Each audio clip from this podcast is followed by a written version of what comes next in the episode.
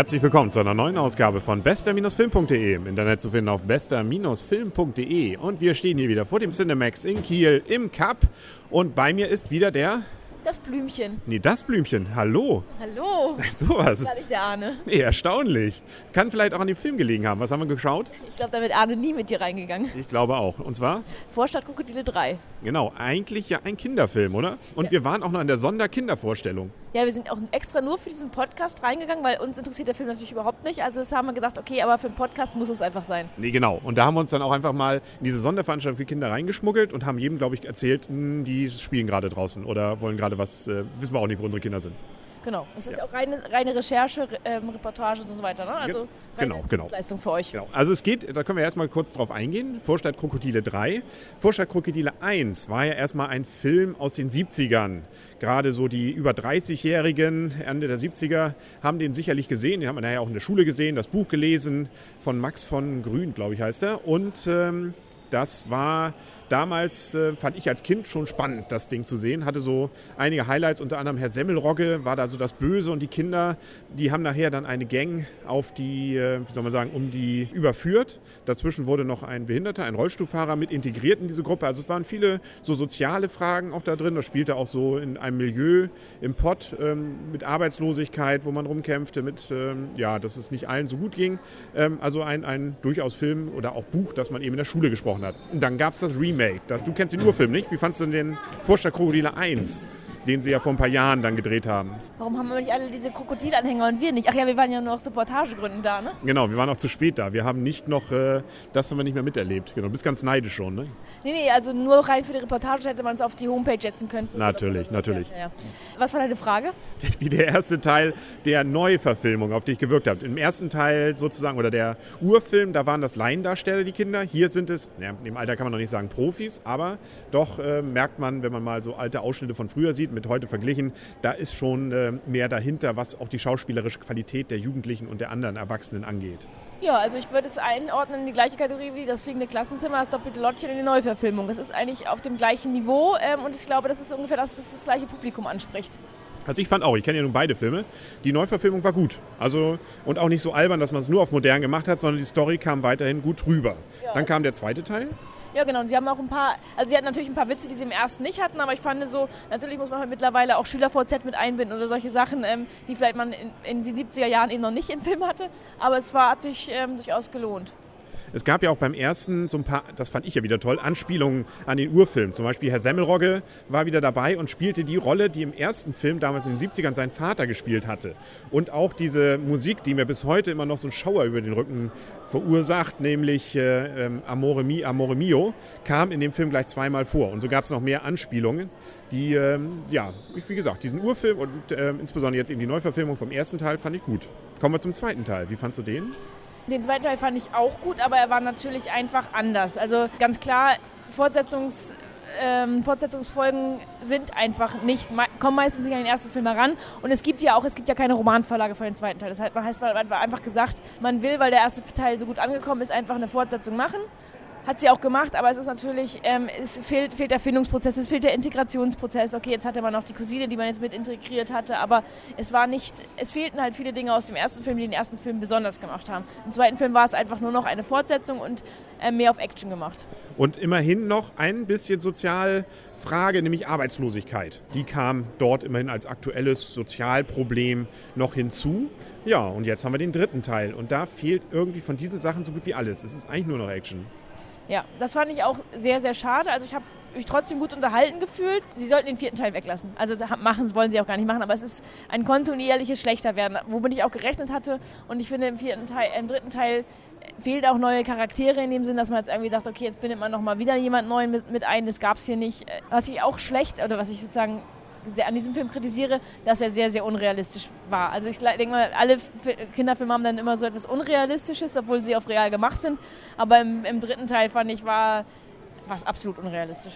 Es geht nämlich unter anderem um einen Ausbruch aus einem Gefängnis, beziehungsweise jemand muss aus dem Gefängnis befreit werden. Wir wollen auch nicht zu viel verraten, warum. Das hat bestimmte Gründe, natürlich nur gute, weshalb unsere Gang hier, die Vorstadtkrokodile, das Ganze machen wollen. Und ähm, ja, ob es ihnen nachher gelingt, wollen wir natürlich auch nicht verraten. Man kann mal raten, ist vielleicht nicht ganz so unwahrscheinlich, was dann passiert. Nichtsdestotrotz, es sind auch wieder eine ganze Reihe, also natürlich die Vorstadtkrokodile, Schauspieler und die Jugendlichen sind alle die gleichen wieder. Dabei ist auch wieder Nora Tschirner, hat eine etwas größere Rolle diesmal, zumindest gegen Ende des Films. Und äh, ja, Smudo ist diesmal nicht dabei. Und äh, ja, ansonsten war immer ein Axel Stein, ist wieder dabei. Axel Stein ja eigentlich eher so ein Komödiant. Er spielt hier natürlich auch witzig, aber er spielt gut. Also finde ich diesen etwas depperten ja, Knasti ja jetzt hier, den hat er richtig gut gemacht.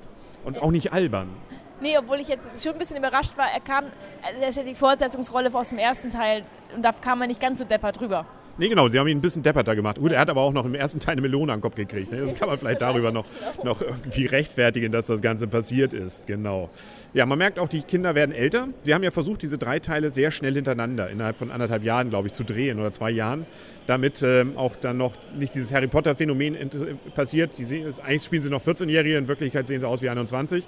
Also deswegen ist vielleicht auch schon allein deswegen biologisch jetzt ein Ende gesetzt. Und storymäßig sollte man wahrscheinlich auch nicht weitermachen. Also man merkt eben, er ist wirklich äh, inhaltlich schlechter geworden. Herr Durstewitz war noch dabei, aber wirklich eine ganz kurze Rolle. Ne? Den kennt man ja von unser Star für Oslo, war glaube ich Dritter. Aber der spielt, hat glaube ich irgendwie, hat er noch mal gesungen? Hat, Wissen wir nicht, ne? Er hat nicht gesungen. Also zumindest nicht selber. Vielleicht war eins von den Liedern da von ihm. Er hat, glaube ich, nur kurz im Knast dem anderen was übergeben. Ja, und wollte dafür Tittenheft haben. Ja, genau. Das, das, das, das ist sowieso. Also für Kinder muss man natürlich auch sagen, einige Kraftausdrücke kommen vor, ne? Ja, also das fand ich auch relativ erstaunlich. Also man kann auch vielleicht darauf verzichten. Also man muss es ja gar nicht so... Ja, man muss ja auch nicht unbedingt Tittenhefte sagen, oder? Nee, weiß ich nicht. Aber meinst du wirklich, also wenn man es wieder realistisch sagt, im Knast sagen sie auch nicht, hast du mal so ein Heft mit Frauenhormone oder so. Das sagt doch auch keiner da. Nee, aber vielleicht hätte er irgendwas anderes besorgen können. Mm, ja, genau, wer weiß. aber vielleicht war das auch noch das harmloseste, was Interessantes im Knast. Ja, genau. genau. Weil ich meine, mit Drogen wäre es ein bisschen heftiger gewesen. Also Natürlich. Hefte ist dann vielleicht ja schon wieder. Genau. Genau. Dieser Knast natürlich auch irgendwie ein bisschen netter als wahrscheinlich die Realität. Mit einem Knastwärter, der, naja, also natürlich auch eher eine Karikatur ist und äh, so gesehen ist das Ganze natürlich eher ein Märchen und nicht nur eher, es ist natürlich ein Märchen geworden. Ähm, wo der erste Teil und auch ein bisschen noch der zweite eben so Integration, ähm, wie kann man problemlos, ähm, ja, oder wie, wie, schafft man es, ohne es peinlich wird und mit so einem erhobenen Zeigenfinger in so einem Film dann Behinderte mit integrieren, das Thema Behinderung und ähnliches. Wie gesagt, das ist alles jetzt weggefallen. Das ist einfach nur noch, ähm, ich glaube, für Kinder durchaus nette Action. Also um uns herum, die Kinder waren noch alle begeistert. Ja, und ich fand auch, er hatte sehr viele gute Gags gehabt. Also das wurde viel gelacht auf jeden Fall und die Leute haben sich amüsiert. Es sind ein paar Tränen geflossen, also der Film hatte trotzdem alles. Und Liebe. Und Liebe, auch wenn es ein bisschen unbe unbeholfene Liebe ist, aber. Ja. Ist jetzt mit mir auch in einen Twilight-Film. Nein. Die hier natürlich ein bisschen anders hießen, aber immerhin gemeint waren. So. Ja, na gut, erkläre ich dir nachher nochmal. Gut, ich glaube, dann haben wir zu dem Teil auch alles gesagt. Einen vierten wird es nicht geben. Also, wenn wir jetzt so ein bisschen mal zu Wertungen kommen, wir können, glaube ich, schwierig wirklich Wertungen geben, weil wir keine Kinder sind. Aber nach meiner Einschätzung und nach dem, wie es so um uns herum lief, würde ich sagen, es ist zwar, kommt nicht an das ganz an das Niveau vom ersten und zweiten Teil ran, aber für Kinder, glaube ich, immer noch ähm, ein richtig schöner Film, also hochqualitativ gemacht, wirklich ähm, aufwendig auch produziert, auch für Erwachsene nicht peinlich, wenn man das Ganze guckt, ist spannend, auch für Erwachsene, also kann man mit der ganzen Familie rein, auch wenn man, wie gesagt, leichte Abstriche gegenüber dem ersten und zweiten Teil macht. Ja, dem schließe ich mich an. Also ich denke auch mal für Kinder. Auf jeden Fall sind es keine verschenkten Stunden gewesen. Ich habe mich gut unterhalten gefühlt und wie gesagt, ich habe gelacht, geweint, ähm, gejohlt, geklatscht, ähm, alles. Hast geklatscht, habe ich gar nicht mitgekriegt. An, äh, für, für, den Ansager. Achso, ja, da gab es was zur Verlosung. Da hatte ich ja schon Angst, dass wir nach vorne gerufen werden, weil irgendwie unser Platz gewonnen hat und dann wir beichten müssen, weil wir gar ein Kind dabei haben. Nun gut. Und für mich natürlich dann auch wieder ähm, Gänsehaut-Feeling. Ganz am Ende im Abspann kam wieder Amore Mi, Amore Mio. Ja, und ich meine, der Abspann hat es so ein bisschen gezeigt. Das fand ich, das fand ich sehr, sehr nett. Und dadurch, dass wir gerade die ersten beiden Teile auch erst es ist noch nicht so lange her gewesen ist, dass wir die ersten beiden Teile gesehen haben. Ähm, es gab eben noch mal so ein Making, nee, kein Making of, nennt man sich, aber so ein Szenenzusammenschnitt. Das fand ich nochmal sehr, sehr witzig. Ja, definitiv. Also Kinder können rein, Familien werden sich auch nicht wirklich langweilen, wenn man die ersten zwei Teile mochte.